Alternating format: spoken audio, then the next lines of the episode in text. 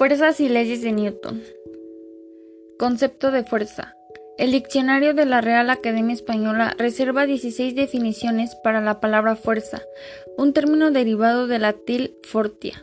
Según la RAE, la fuerza describe la fortaleza, la robustez, el poder y la habilidad para sacar o desplazar del lugar a algo o alguien, que posea peso o que ejerza resistencia.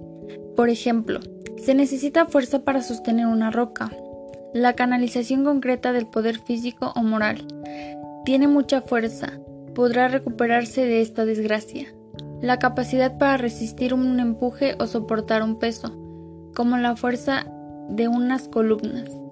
Las características intrínsecas que los objetos tienen por llegar a alguien a que haga algo, Sistema de referencia. Un sistema es un conjunto de elementos que interactúan y mantienen interrelaciones entre sí. El concepto de referencia, por su parte, se vincula a una alusión o a la relación que una cosa tiene con otra diferente. Se conoce como sistema de referencia al grupo de convenciones que un observador emplea para la medición de las magnitudes físicas de un sistema determinado.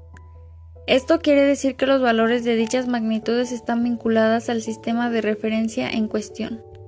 Los sistemas de referencia suelen ser conjuntos de coordenadas. De esta manera, es posible situar distintos puntos en el espacio físico y ubicar sucesos en el orden cronológico. Primera ley de Newton, masa-inercia. Se conoce como la primera ley de Newton, primera ley del movimiento de Newton o ley de la inercia al primer postulado teórico propuesto por el científico y matemático inglés Isaac Newton, en torno a la naturaleza física del movimiento.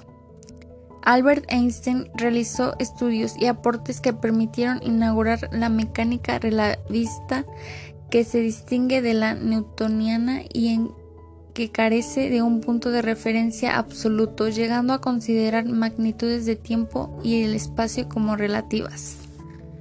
La primera ley de Newton reza así: Corpus omne perseverare in scio cushande bei movent uniformiter directium nisi quatenus illut verbiris impresis cogitur statum sum mutare. En español se traduce: Todo cuerpo continúa en su estado de reposo o de movimiento rectiliano uniforme, no muy lejos de las fuerzas impresas al cambiar su posición.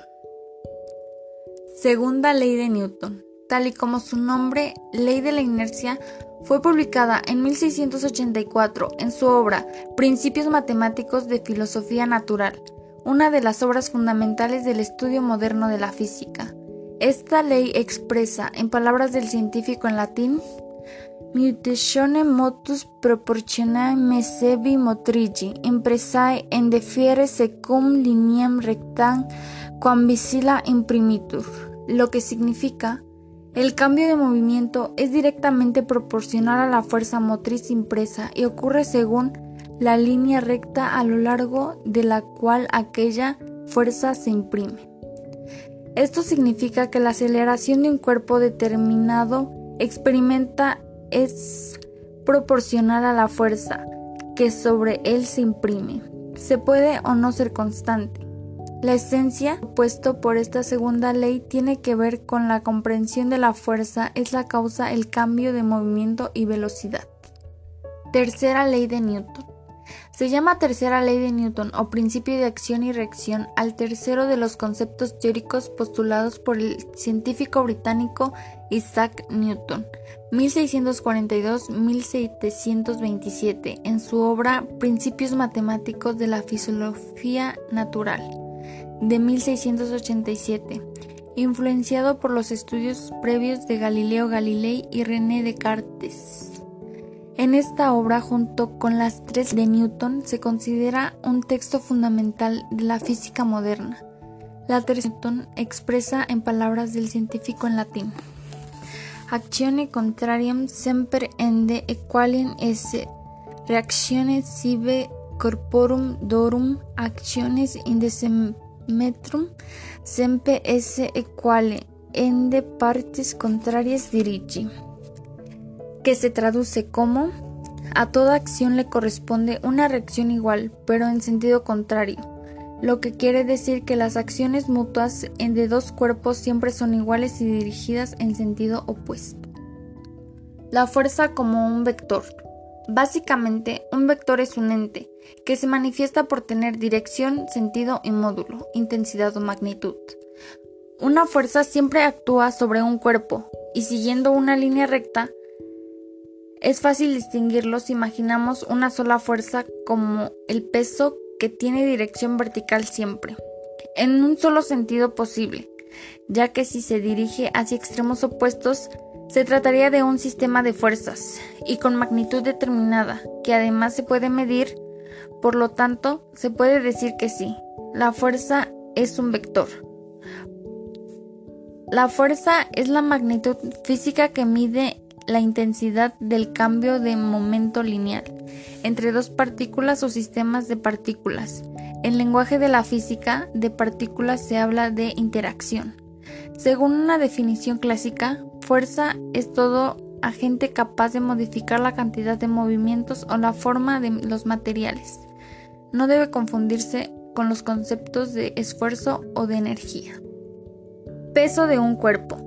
En física clásica, el peso es una medida de la fuerza gravitatoria que actúa sobre un objeto.